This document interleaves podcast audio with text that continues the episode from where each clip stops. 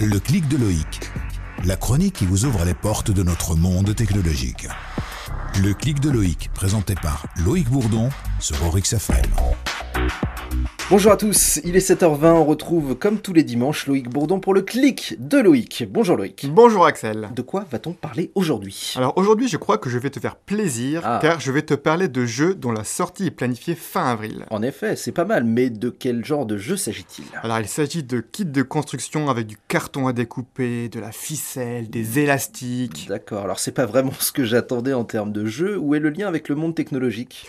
Le lien c'est la console Nintendo Switch. D'accord. Et oui, à l'aide de ces kits de construction plutôt basiques, nous allons pouvoir pêcher grâce à une canne à pêche créée par nous-mêmes. Nous allons pouvoir fabriquer et jouer du piano. Nous allons pouvoir faire des courses de voitures et tous ces jeux seront réalisés par Nintendo Lab et sont prévus pour fin avril. Ils nous promettent déjà de bons moments de bricolage et de partage avec nos enfants, ou même sans d'ailleurs. D'accord, si je comprends bien, c'est une console autour de laquelle on construit plusieurs éléments en carton. Je vais aller voir ça, Loïc. Quoi d'autre aujourd'hui? Un bug, un bug assez gênant, persistant sur l'iPhone 6. Mhm. Ce bug apparaît lorsque vous passez de la version d'iOS 10 à la version iOS 11. Après cette migration, le GPS de certains iPhones ne fonctionne plus correctement. On est parfois localisé à plusieurs kilomètres de l'endroit où on se trouve réellement. Oui, c'est gênant. Oui, surtout dans une ville comme Doha où nous en a souvent recours à la navigation. Le plus gênant dans tout ça, c'est que la firme a fait en sorte qu'il ne soit plus possible de revenir en arrière. Suite à la migration, on est condamné à attendre la correction dans une future version. Donc un petit conseil aux possesseurs d'iPhone 6 qui n'auraient pas encore migré sur iOS 11. Il est urgent d'attendre. En effet. Je crois que Loïc, tu voulais également nous parler de drones solaires.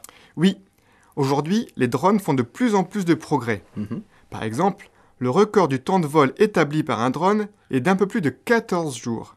Il est détenu par le drone Zephyr d'Airbus. Ce drone profite de la journée pour recharger ses batteries, qu'il utilise ensuite la nuit. D'accord. Eh bien, la startup Xsun s'est mis en tête de battre ce record. Les premiers tests ont eu lieu en octobre 2017 et la tentative de record est normalement prévue en juin de cette année. Ok, mais alors à quoi vont servir ces drones? Ils sont dans un premier temps destinés à des missions de surveillance ou d'inspection d'infrastructures. Mais à terme, on peut imaginer qu'ils puissent remplacer certains de nos satellites très coûteux à envoyer dans l'espace et difficiles à récupérer une fois hors Mhm. d'usage. Ils pourraient également permettre d'apporter Internet dans des endroits reculés et très difficiles d'accès. On imagine également assez bien les apports que pourraient avoir ces drones dans le milieu militaire. Le ministère de la Défense britannique a par exemple déjà commandé deux exemplaires du Zephyr S. Espérons tout de même que son utilisation soit avant tout humanitaire. Merci Loïc. Merci Axel.